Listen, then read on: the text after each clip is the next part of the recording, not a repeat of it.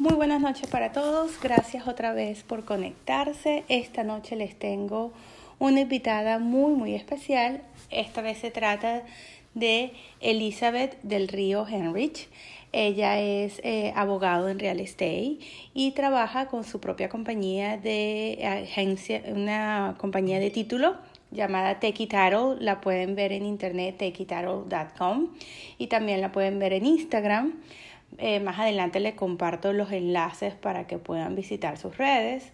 Elizabeth ha ganado muchísimos premios, entre ellos el Super Lawyer en el 2018 y 2019 y es eh, quien dirige la compañía de títulos de las tres compañías de mi broker, Patricia de Illinois, donde yo trabajo.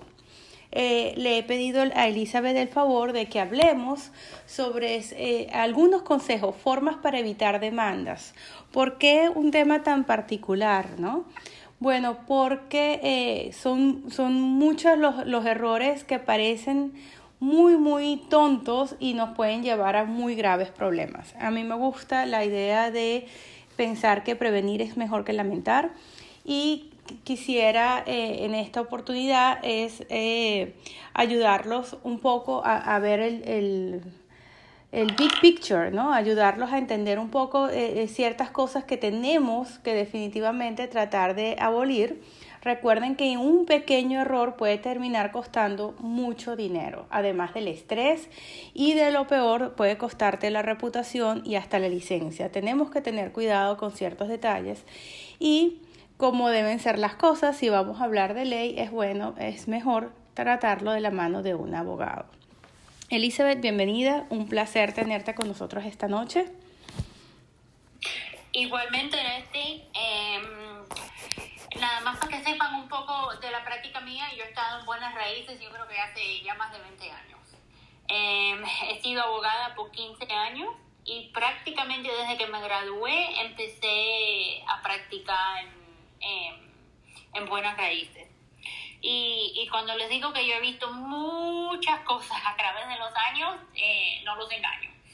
So, eh, este puso de lo, una cosa muy bonita con un artículo que yo voy a ir entre, que son 10 eh, problemas muy comunes eh, que, pueden, que pueden llevar a la demanda. Y si me trabo un poquito en español, discúlpenme yo generalmente pienso en inglés, pero me puedo comunicar muy bien en español. Eh, quería empezar con, con algo, es, es, muy básico, actually, y eso es más, se trata con los listing agents. Cuando, cuando estamos tratando de coger un listing con una propiedad, una de las cosas más importantes que se deben pedir de un, de un vendedor es lo que le dicen el seller disclosure. Ok. Y el seller disclosure, eh, generalmente, me imagino que si ustedes tienen mucha experiencia en, real estate, eh, es donde ellos prácticamente llenan como un informe de la propiedad en donde ellos deben decir cualquier reparaciones que se han hecho, si el techo está nuevo, los pipes, and so forth.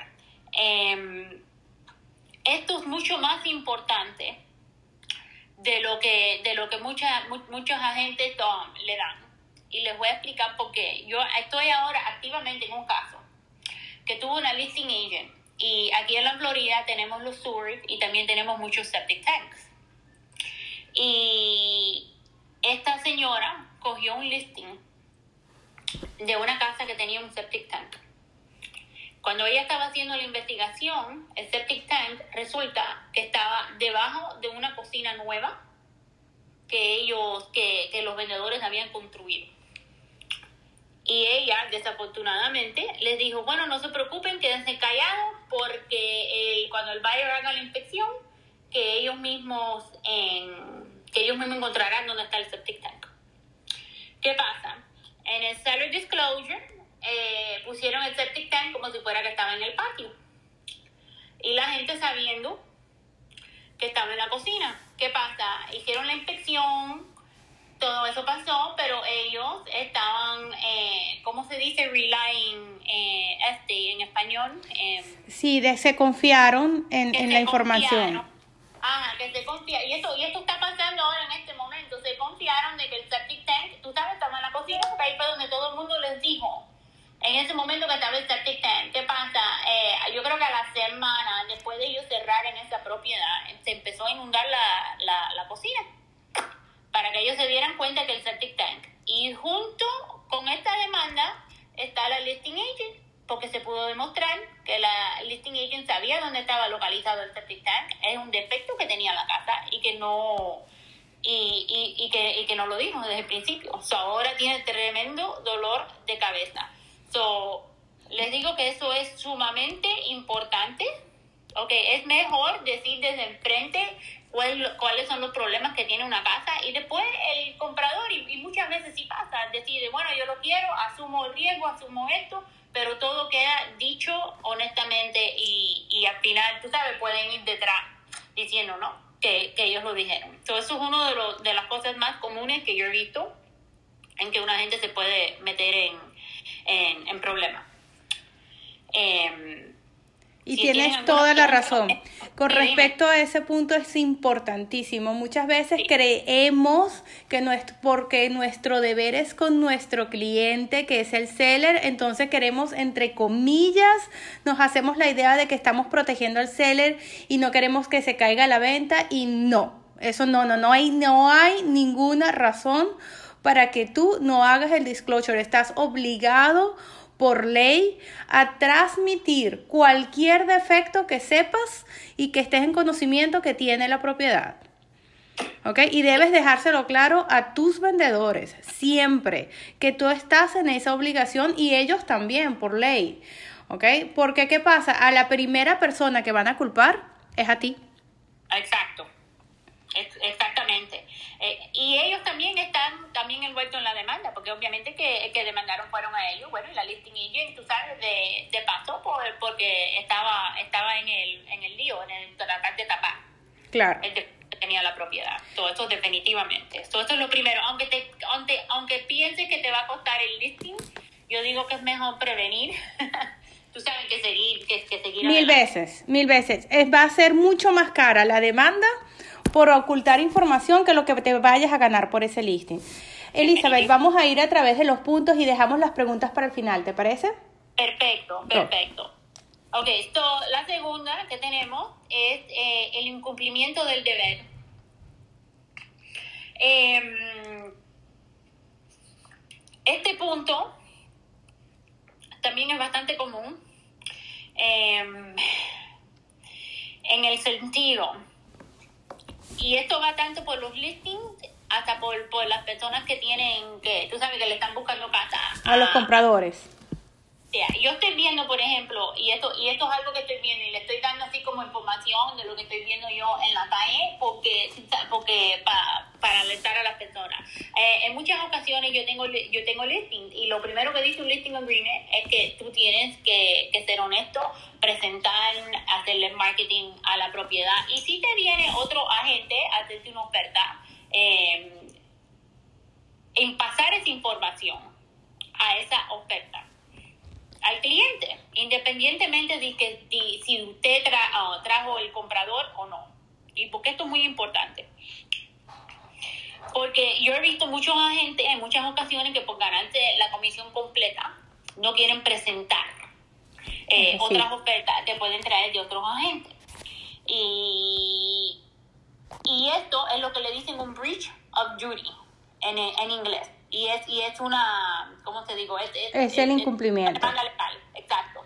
Que es el incumplimiento del deber. Ok, y, y esto es algo que yo he visto, que yo he visto mucho. So, aquí estamos todos para tratar de, de ganar dinero, aquí estamos todos para tratar de, de, de vender la propiedad, pero lo más importante eh, que uno debe hacer es que cada, todo tipo de oferta, aunque uno traiga el comprador o el vendedor o lo que sea, a mí, cualquier acto o negligencia así intencional eh, puede caer en demanda con, con los vendedores. Y ahora estamos en un mercado que está, que está bastante violento y los vendedores están bien ambiciosos, me imagino que, que, muchos de ustedes están y quieren mucho más dinero y todo. So, yo creo que ahora es el momento donde hay que estar muy, muy, con muy atentos. Y es muy importante ser honesto, aunque venga una oferta que uno no está de acuerdo, que los puntos están malos, uno le puede dar un consejo a un vendedor, pero siempre puede, que sea honesto con ese consejo. Eso es correcto. Para evitar qué tipo de problema en el futuro. El, el tema más común en, en este breach of, of, control, en este incumplimiento de tu parte, es cuando tú, tú te sientes que entonces tienes el poder de decisión para tu cliente. Tú no puedes decidir sobre una oferta. No es tu casa. Tú eres solo un asesor, entonces no tomes decisiones por tus clientes, ni con respecto a las ofertas, ni con respecto a si las van a aceptar o no, ni con respecto a si quieren escuchar o no quieren escuchar. Ellos pueden pedirte un consejo y tú estás en la, en la, en la obligación de dar tu punto de vista, pero debes dejar siempre que sean ellos los que tomes decisiones. Y tú no puedes mucho menos recibir una oferta en, en vamos a decir, que, que a ti no te guste porque viene muy por debajo del precio, por ejemplo, siendo otro el escenario, y tú decidir no presentarla porque a tu comprador no le va a gustar, tú no eres el comprador, tú no sabes, tú vas a tener que presentarlas todas porque eso posiblemente esté estipulado en el contrato. Debes cumplir con lo que prometes y no puedes nunca, nunca ponerte en los zapatos del, del comprador o del vendedor, tú debes transmitir el mensaje. Correctamente. Em, el tercer punto que tenemos son representando clientes en un área en donde, en donde la gente no, no tiene muy conocido. Esto es extremadamente importante, especialmente porque hay muchas ciudades, por ejemplo, que, que tienen lo que le dicen el certificado de reoccupancy.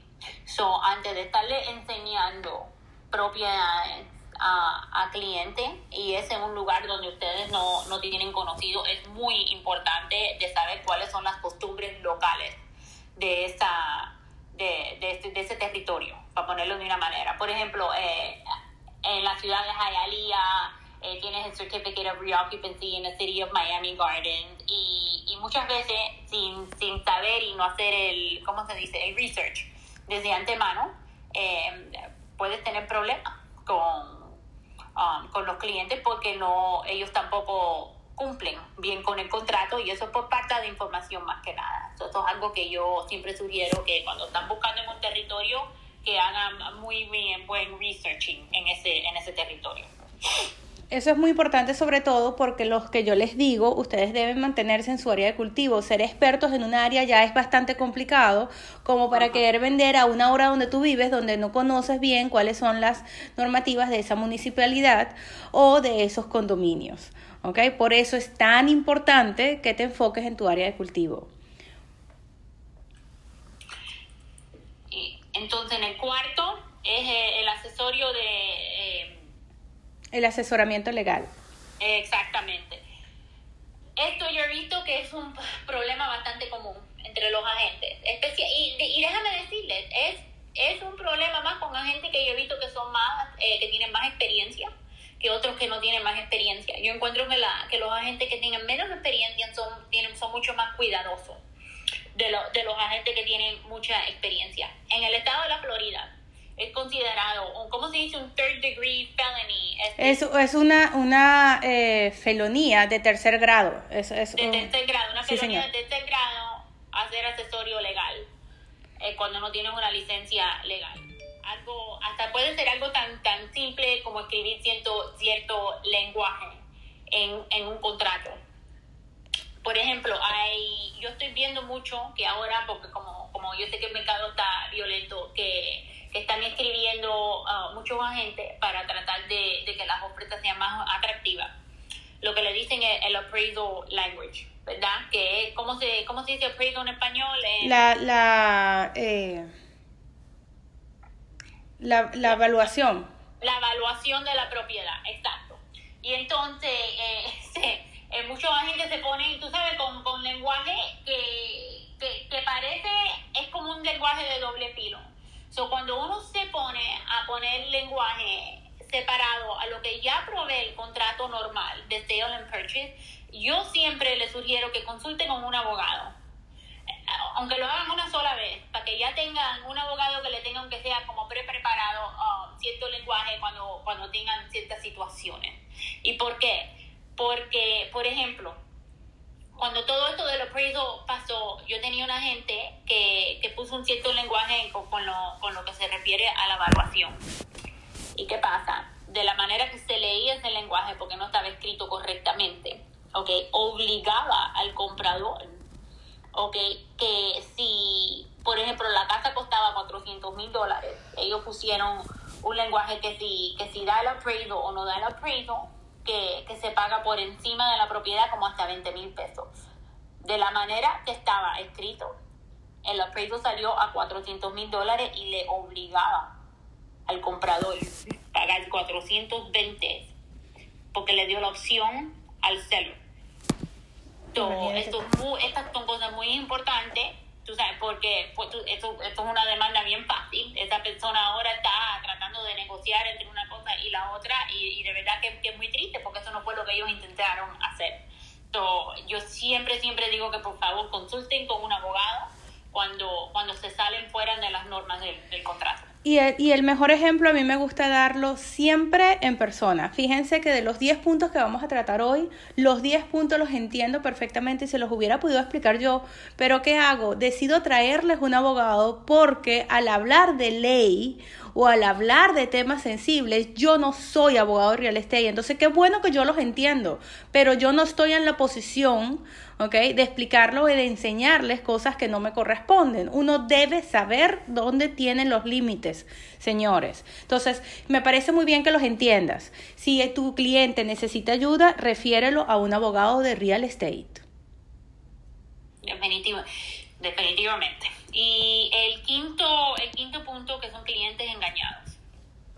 Sí. Eh, y la mayoría de las veces que yo veo problemas aquí no son ni engañados intencionalmente, sino que con el como, como con, con, la emoción del marketing de la propiedad, por ejemplo, que dicen que tiene eh, cinco cuartos, ¿no? Y en realidad la, la casa tiene cuatro cuartos legales, porque, por ejemplo, en el Miami-Dade County, si tú tienes un quinto cuarto que no tiene una ventana, legalmente no está considerado un cuarto hay que ser muy, muy, hay que tener mucho, mucho cuidado de no hacer ningún tipo de exageración cuando están haciendo el marketing, cuando están presentando las propiedades, porque eso, esto puede llegar, por ejemplo, a que uno dé una oferta a lo mejor equivocada en una propiedad, eh, que llega a que la casa cuenta en realidad mucho menos y puede apreciar por mucho menos y todo eso por la exageración de, de cuartos. Y yo tengo muchos clientes de ahora que me han visto que están comprando propiedades directamente de Nueva York y compran las propiedades basadas solamente en las descripciones de, de muchos de los agentes.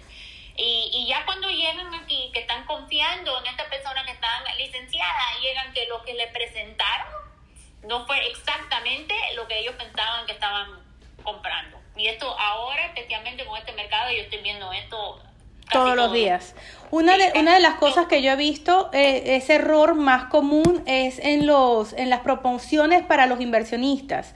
Una persona ve una propiedad, un, un, realtor ve una propiedad en el MLS, le parece que está a muy buen precio, que la casa se está cayendo a pedazos y en la, en la misma calle todos los demás lotes tienen eh, casas de dos pisos y esta es una casa muy pequeñita en la esquina del lote y entonces quieren promover la venta de esa propiedad para tumbarla y construir una casa de dos pisos, pero resulta que nunca consultaron con la ciudad y ese lote de la esquina no tiene permiso para dos pisos. Y, y ellos no hicieron la tarea, no hicieron la investigación y lamentablemente se meten en un problema muy grave porque no pueden, o sea, eh, después de, que, de promocionar en las redes y de que el comprador compra la propiedad y compra el terreno creyendo que va a construir una, una propiedad de dos pisos o de dos plantas para un townhouse, por ejemplo, townhouse no, un, ¿cómo se llama? Un duplex, ya no puede. No puede porque la ciudad no lo deja. ¿Y en qué momento el realtor decidió que él podía solamente porque en la calle se veía que todos los demás sí la tienen? ¿No?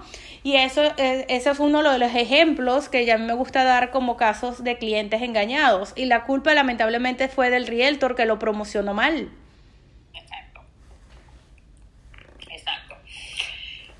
El punto que estoy viendo aquí es el incumplimiento del contrato. Y eso está, es muy similar al, punto 2, ¿no? Que estábamos hablando que se llama incumplimiento del deber y incumplimiento de contrato. Y esto va mucho también con los listing agents, que es donde yo he visto problemas mucho más, más comunes. Em, generalmente tienen el exclusive form of listing ¿ok? Y muchos de esos dicen, por ejemplo, que van a estar cooperando con otros agentes eh, o que, que, van a hacer el marketing de la propiedad en las redes sociales o en el MLS o, o lo que sea. Es muy importante ser muy honesto y tener todo por escrito exactamente de lo que van a hacer. Si solamente van a promover la propiedad por el MLS, ponen el contrato que van a promover la, la propiedad por el MLS porque cualquier incumplimiento de ese contrato le, les puede buscar muchos, muchos dolores de cabeza. Em, por ejemplo,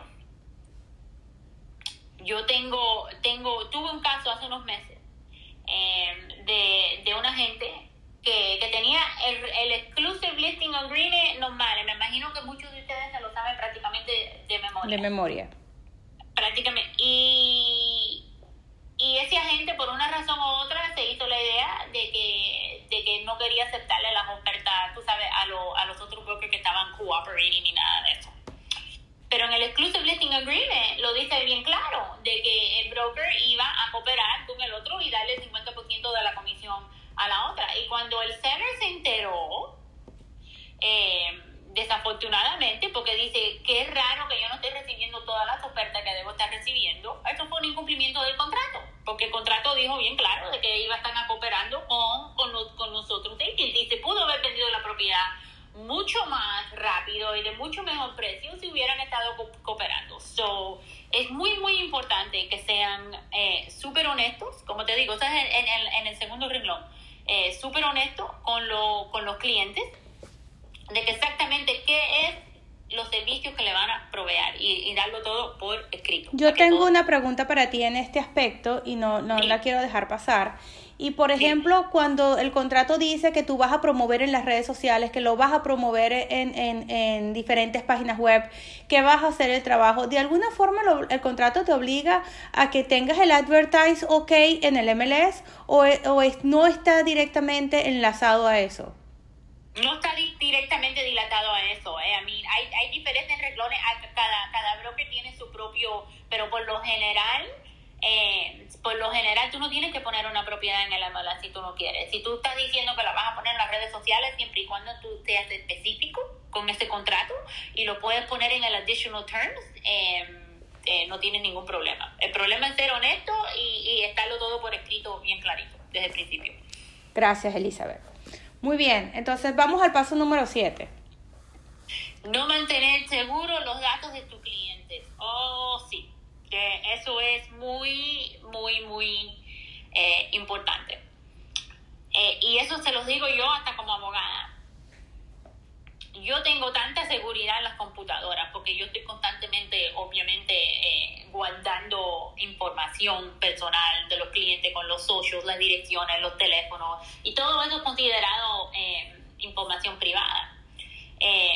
So, yo siempre, siempre les sugiero, yo sé que a muchas personas les gusta usar el Gmail y es muy bueno tener mucho cuidado y si, tiene, y si el broker tuyo te provea un email, es mejor usar el email del broker tuyo para todo ese tipo de, de, mantener los datos seguros que, que, usar un email así genérico. Y si vas a usar un email genérico, eh, muchos de esos emails tú tienes la, la oportunidad y en tu misma computadora de tener el McAfee Virus Scan, eh, tener password para entrar a las computadoras, porque cualquiera puede tener un fraude cibernético. A mí me ha pasado.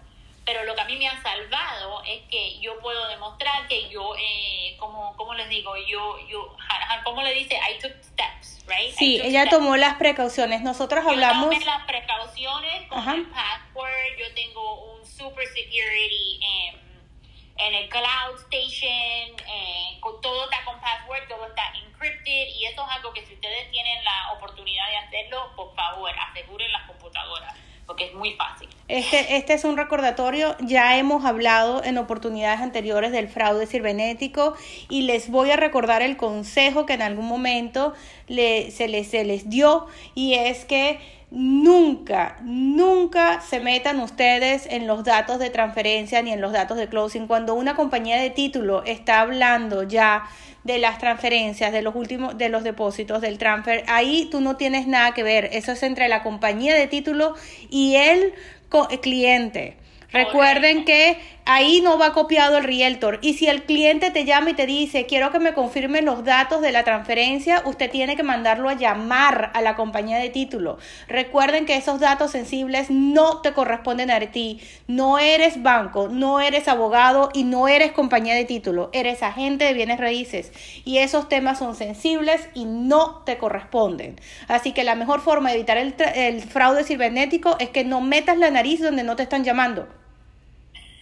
definitivamente. Esto no pudo haberlo dicho mejor, definitivamente.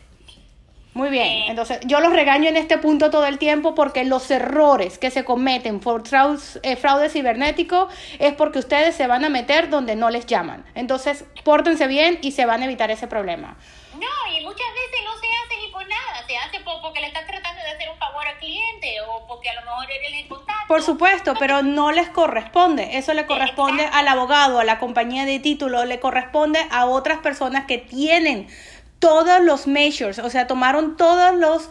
Eh, pasos, como dices tú, y tomaron todas las prevenciones para cuidarse y cuidar a su cliente, y cosas que tú no hiciste, por lo tanto, no te metas. Mantente al margen. Muy bien, paso número 8. El 8, no recomendar inspecciones es un error, definitivamente. Eh, a mí, eso, eso, a mí, yo creo que eso es prácticamente self-explanatory. Pero déjame decirles, hay, um, hay muchos, hay, hay muchos agentes que yo he encontrado, por ejemplo, cuando están vendiendo un condominio están presentando un condominio, dicen, bueno, no te preocupes, porque eso nada más tiene you know, mil pies cuadrados, ¿qué es lo que puede hacer? En, mirar los closets en mirar los aires acondicionados, ahí van a estar bien. No no, no importa qué tan pequeño, qué tan simple, que siempre, siempre, siempre, bajo ningún contexto, siempre recomienda hacer una inspección. No sabes cuántas veces se han encontrado los agentes en problemas. Hace, hace varios años, por ejemplo, yo tuve un cliente, que un comprador, y a la gente le digo que, no iba a hacer inspección. Y, y yo le dije al cliente, por favor, haz la inspección es mejor gastar de 300 dólares. En vez si hay algún error, la gente dice, no, no, no, no, no, si yo fui contratista una vez y, y, esto, y esto luce bien, esto es muy pequeño aquí. Y resulta que el aire acondicionado de la parte de arriba estaba liqueando.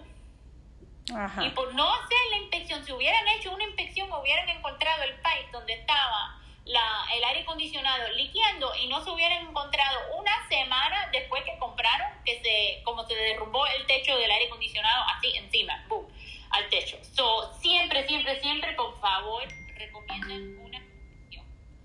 Como dice, como dice este, y no se metan en lo que no, en lo que en realidad no les corresponde, porque nosotros no somos inspectores y la mejor manera de proteger al cliente es de, es de hacer las recomendaciones apropiadas. Muy bien. Vamos al paso número 9, negligencia. Negligencia. Eh, negligencia es un, es un tópico, es muy... Eh, tú sabes que no me gusta ni tanto. Te voy a decir por qué. Ah, Porque es muy, es muy broad. ¿Cómo se dice broad? Muy, muy amplia. Es, exacto. Em, negligencia va con el mismo, con el mismo punto de número 2 también van en el mismo tú, pero número, número 6. Y lo único que les puedo decir en, en, en eso es que si ustedes siguen los puntos del número 1 al número donde 8, que llegamos a, a, recomendar las inspecciones, eh, es muy difícil que los encuentren negligentes para cualquier cosa. ¿Qué puede decir negligencia? Eh, no, no recomendar las inspecciones. Mira, ya eso es, un, esto es una, una causa. Un caso perfecto de negligencia. Ya. no ser honesto con tu cliente. Em, Fíjense, a, mí, a mí el tema de negligencia, eh, eh, Elizabeth, me llama la atención porque es cuando, eh, por, eh, ¿sabes?, entre el error y la inequidad, ¿no? Una cosa es que tú te equivoques, pero otra es que lo hagas intencionalmente. Una cosa es que ya tú sabes, por ejemplo, te estamos diciendo hoy, debes recomendar una inspección. Y entonces, por ejemplo, tienes un inversionista y el inversionista te dice, yo voy a tumbar la casa así que ni me importa la casa, y que tú vengas y le digas, ah, bueno, entonces no te hace falta una inspección.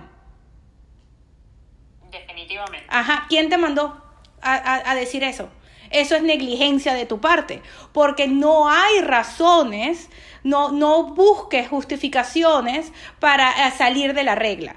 Cuando tú, por iniquidad, es decir, cuando cometes un error sabiendo que estás cometiendo un error, eres negligente. Entonces, eh, a mí me gusta ser un poco insistente en ese tema, Elizabeth, porque a veces creemos que hay excepciones de la regla y siempre estamos buscando en la esquina o la tangente o la excusa para poder entonces hacer lo que queremos hacer. Y no, señor, ahí es cuando, cuando podemos pecar por negligentes. ¿Estás de acuerdo? No, estoy súper de acuerdo. A mí, eh, eh, y negligencia puede ser cualquier cosa. Eh, eh, negligencia también puede ser no, no explicar el contrato correctamente, una mala interpretación. Eh, Cualquier cosa que hagas sabiendo que estás haciendo mal. Entonces es una forma de, de, recordarte, si ya sabes cuáles son las reglas, no las infrinjas. No importa las razones que creas que tengas, no las infrinjas porque entonces puede ser demandado por negligencia. ¿Correcto? No, correcto. Muy bien. Y la última que parece un poco tonta, pero no lo es, es lesiones corporales. Lesiones corporales es algo que yo he visto más, que son con los listing agents, ¿no? Que tienen, tienen más, más control sobre la propiedad. Sí. Ok. Y, y cuando uno va a, a, tratar, tú sabes, de vender una casa y, y están setting up el listing, es muy importante de hablar con los clientes. Y, y si vemos cosas como pisos rotos o vemos cosas, tú sabes, especialmente cuando tenemos los open houses, que hay mucha gente que están entrando y saliendo, es muy, muy importante, tú sabes, de tener estos detalles eh, y tener señales con cualquier cosa, porque no es que vamos a vender la casa perfecta ni nada, mira, hay casas que tienen, por ejemplo, casas de inversionistas que son para que, para que la derrumben, como, como dice este, y pero es muy importante, especialmente cuando uno se responsabiliza uh, hacer como estos open houses, de, de, de aunque sea tener un cuidado, un cuidado razonable, un cuidado mínimo, ¿no? Y eso va con la negligencia que estábamos hablando en el punto número 9. Claro. De, no dejar cosas en el piso, de mantener las cosas limpias, de, estar avisando si hay un defecto que uno sabe que tiene la casa, un piso que está levantado, una pared que sale de eso. Eh, es nada más estar al tanto en realidad, porque si alguien se cae por cualquier razón, por algo de que, de que la gente pudo haber prevenido, simplemente por, por asesorarle a la persona que eso tiene tal cosa, ahí tú sabes, ahí te pueden meter en, en problemas, por gusto, en realidad. Definitivamente, y sin necesidad. Bueno, señores, esas son las 10 cosas que queríamos hoy comentarte y queríamos eh, eh, que anotaras como las, los 10 puntos que por lo menos yo considero son los básicos y más importantes. Te los voy a dejar compartir dentro del chat. Y si ahora tienes preguntas y quieres hacerle, eh, ¿te parece bien si abrimos una sesión de preguntas, Elizabeth, por unos minutos? Aquí estoy para contestar Muy bien, entonces a los que quieran preguntar, tengan alguna intención de hacer algún tipo de preguntas, un caso particular, levanten la manito, pongan la manito en el chat y con gusto los atiendo. Lenia ya me escribió el privado, te voy a activar el micrófono, Lenia.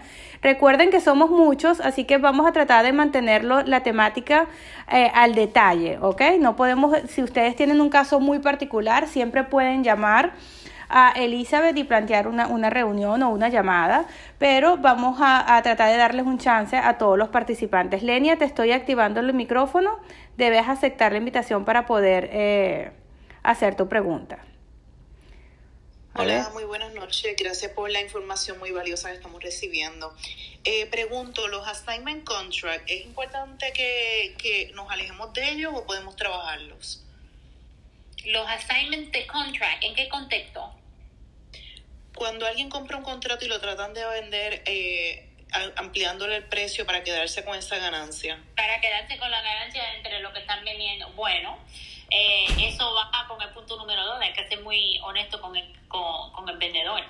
Ok, so eso depende de lo que dice el listing agreement, de lo que el vendedor te está permitiendo eh, hacer y siempre y cuando hay full disclosure. ¿Cómo se dice disclosure en español? Tienes, tienes que poder presentar en la mesa todo el escenario sin, sin tirar de un lado o del otro, Lenia. No puedes decirle al, al, al, al, vendedor, por ejemplo, mira, esto es realmente no tan una buena oferta, tiene, porque tiene esto. O sea, tú no puedes poner tu punto de vista. Tienes que dejar que el vendedor decida qué quiere hacer y ser muy, muy eh, imparcial a la hora de describir esa, esa oferta.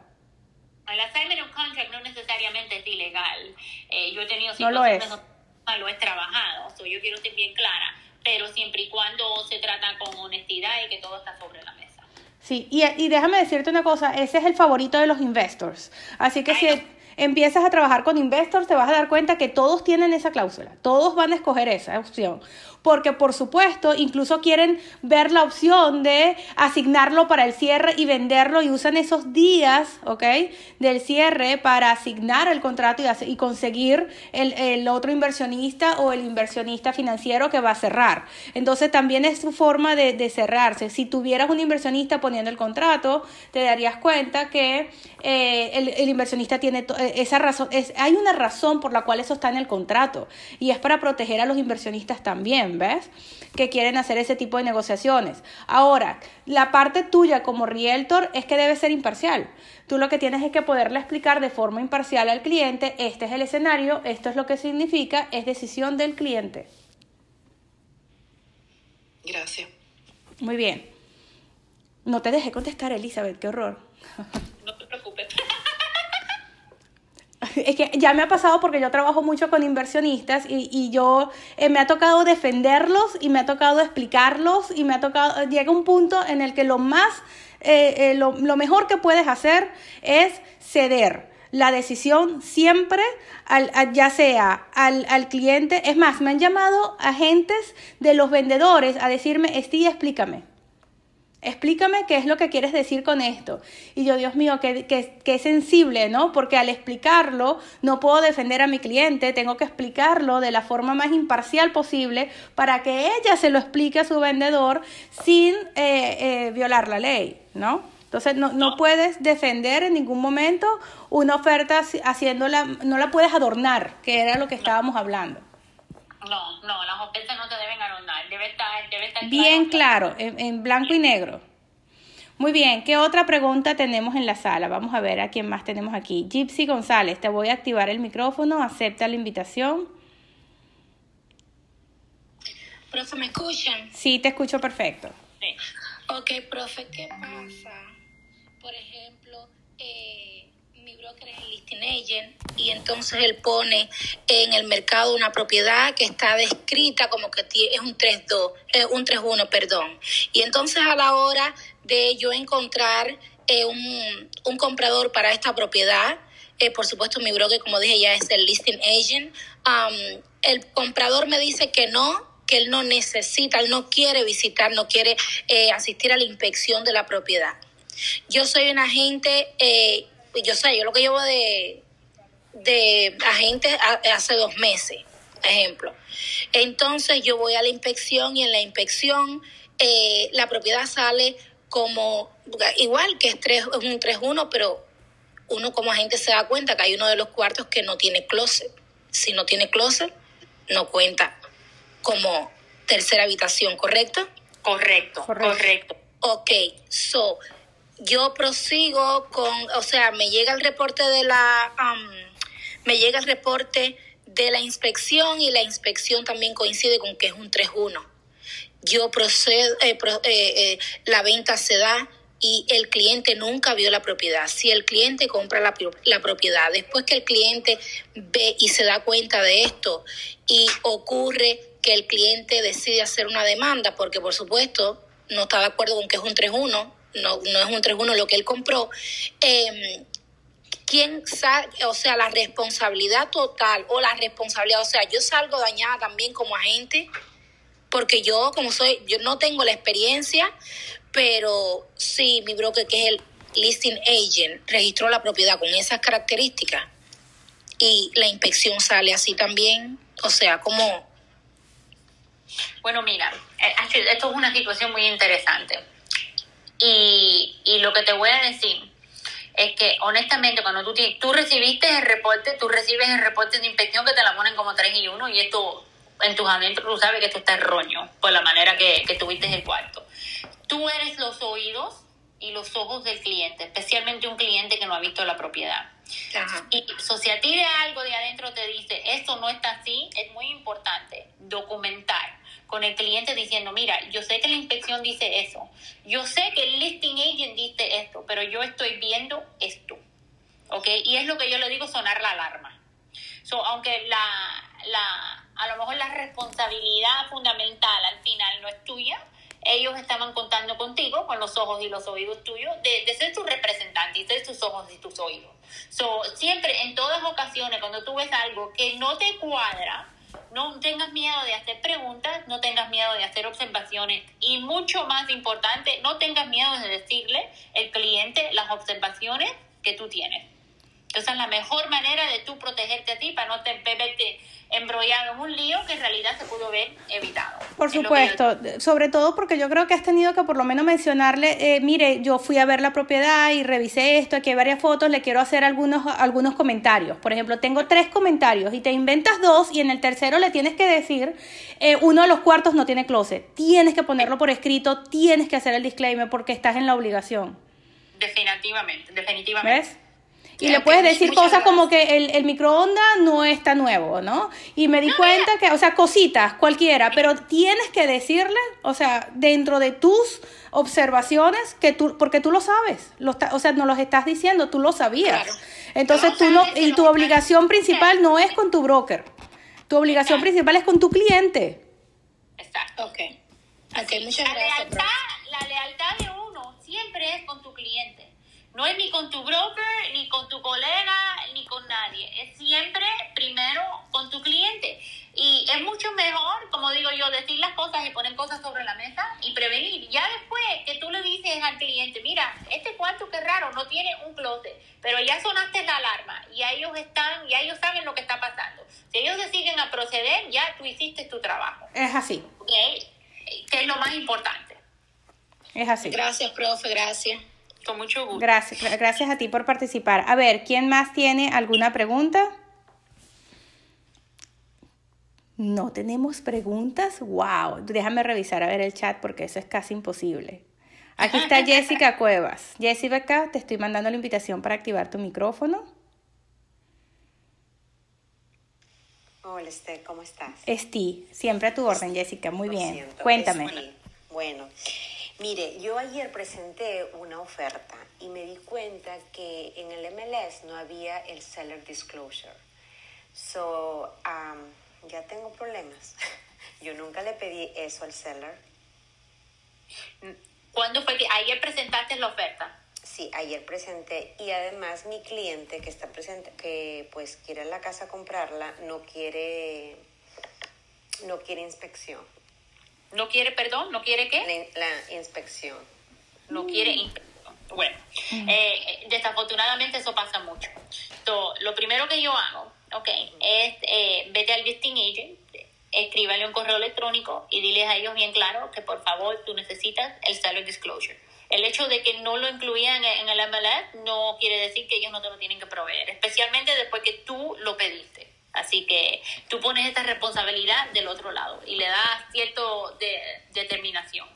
Y de lo que se refiere a la inspección, mira, los clientes también eh, tienen derecho de hacer sus propias decisiones. Lo más importante que tú puedes hacer es decir, mira, yo sé que tú no tienes, que tú no quieres inspección, te recomiendo que tú tengas una inspección, así tú, Jessica, te cubres, ah, hiciste lo que tienes que hacer y si el cliente quiere seguir y no hacer inspección, bueno, de, a, final de las cuentas, eh, la decisión es del cliente. El problema es que tú simplemente por escrito, también, yo siempre recomiendo que cualquier cosa que por escrito, por escrito.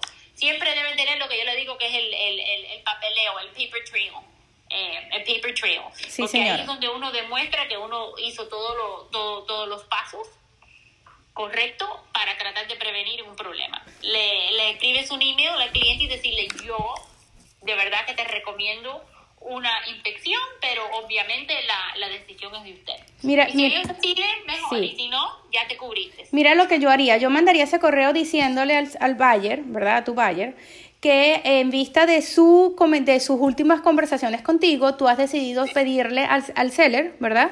El, se- al, al, al agente del seller, el seller disclosure, para, para velar por sus intereses. Pero que quieres que por favor reconsidere además hacer la inspección. ¿Ok? Y que en caso de que él decida no hacerla, que por favor te lo confirme respondiendo a ese correo.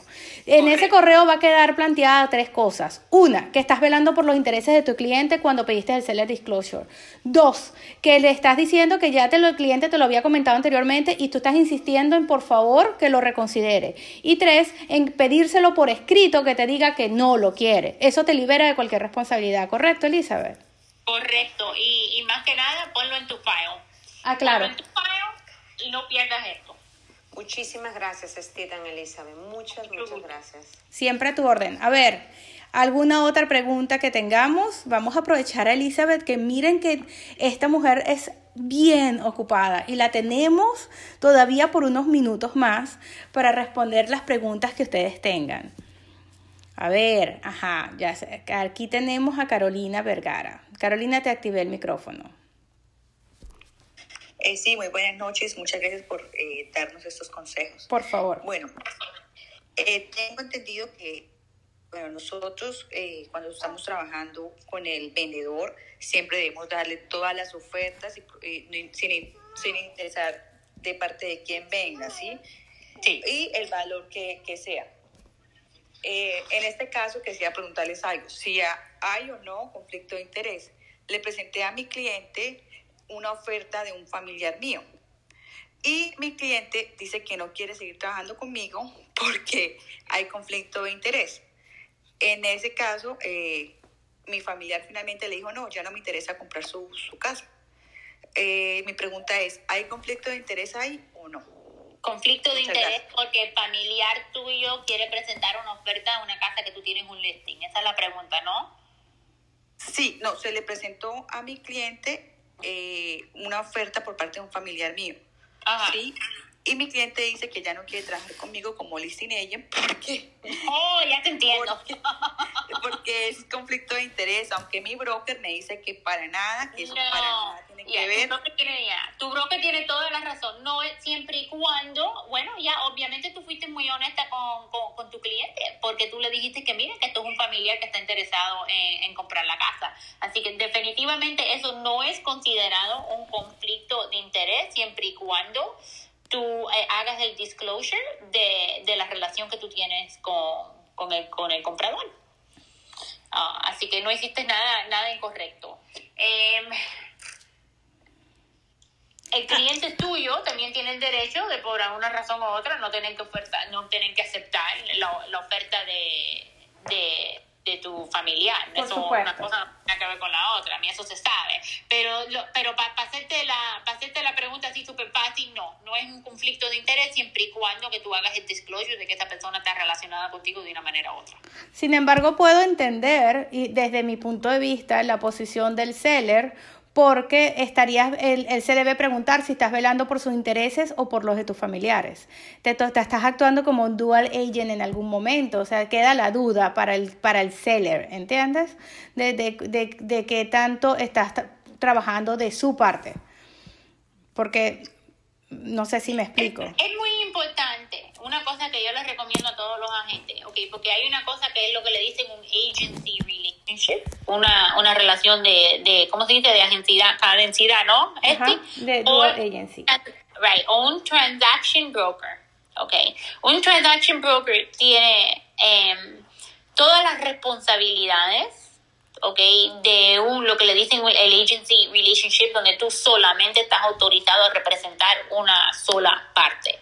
Pero la parte del transaction broker, ¿ok? Cuando puedes hacer el dual agent, este los dos lados, que esto está permitido siempre y cuando tú presentes todo con honestidad y todo sobre la mesa. no es un conflicto de interés, para nada. Solamente siempre y cuando pongas todo sobre la mesa. A mí yo también puedo entender del lado del cliente tuyo de que ellos a lo mejor se puedan sentir un, un poco incómodos. Claro. Em, pero lo que yo haría en esta situación, como estás actuando como transaction broker, eh, eh, es mantener a todo el mundo al tanto con comunicaciones abiertas y, y nada, y recordándole a todo el mundo, tú sabes, ser honesta, recordándole a todo el mundo, eh, mantener mantener los emails abiertos y todo abierto y todo por escrito y sobre la mesa. Es la mejor manera de evitar cualquier tipo de, de problema. Estoy de acuerdo. Gracias Carolina por participar. Vamos a ver, tenemos a Carlina. ¿Tienes micrófono, Carlina?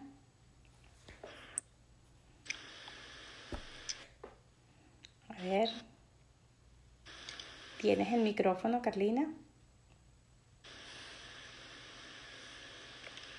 A ver si lo toma.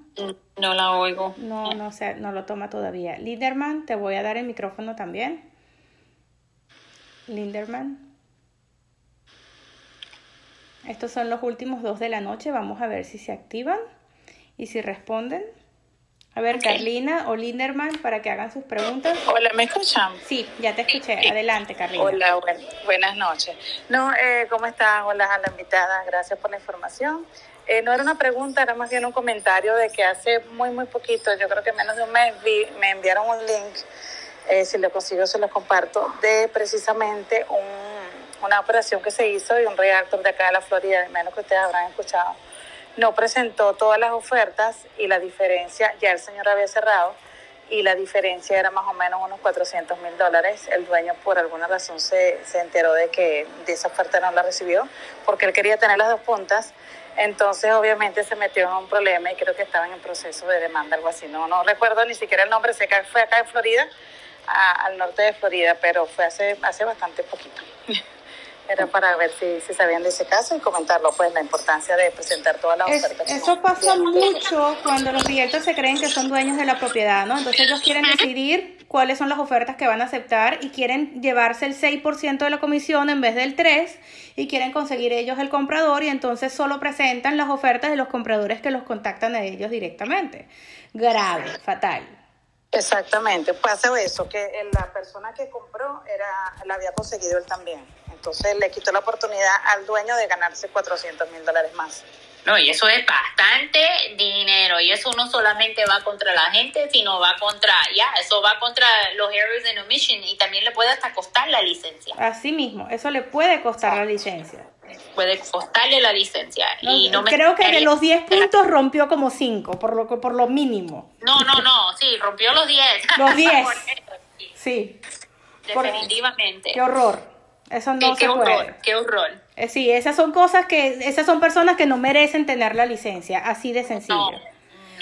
Bueno, señores, eso ha sido todo por esta noche. Queremos darles las gracias nuevamente a nuestra invitada. Gracias, Elizabeth, por tu tiempo, por tu dedicación. Por favor, compártenos antes de irte tus datos eh, de información, cómo te pueden contactar, cómo pueden eh, hacerte algunas preguntas, cómo prefieres que, que te llamen o que te escriban si llegan a tener en algún momento alguna necesidad de un cliente hacerte alguna alguna consultoría, por favor, para que eh, los alumnos que están conectados hoy, para que la grabación que luego les voy a compartir, tengan tus datos de contacto.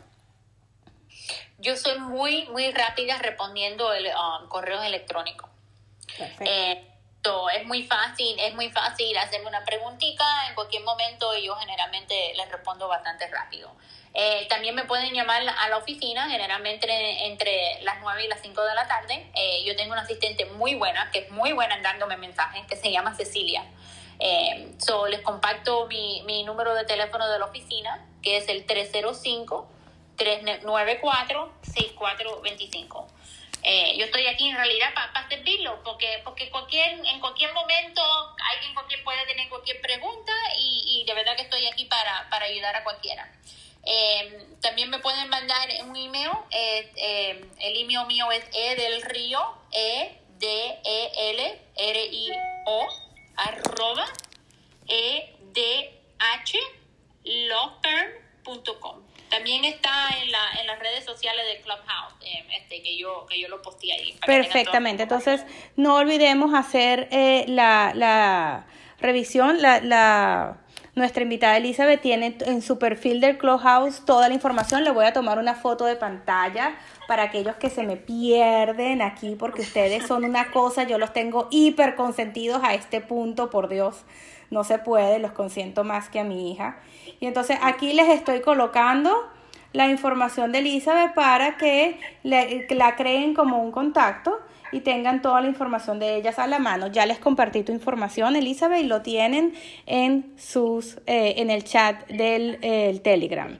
Muchísimas gracias, Elizabeth. Yo disfruté muchísimo esta conversación contigo y tenemos que hacer que se repita. Ya se me ocurrirá otro tema para invitarte y te avisaré con un mes de anticipación para asegurarme tener un espacio en tu agenda. Con mucho gusto. Gracias a ustedes. Por supuesto, eh, esta, esta oportunidad hay que hacer que se repita. Señores, buenas noches, que descansen y que tengan feliz, fin, feliz resto de la semana. Gracias.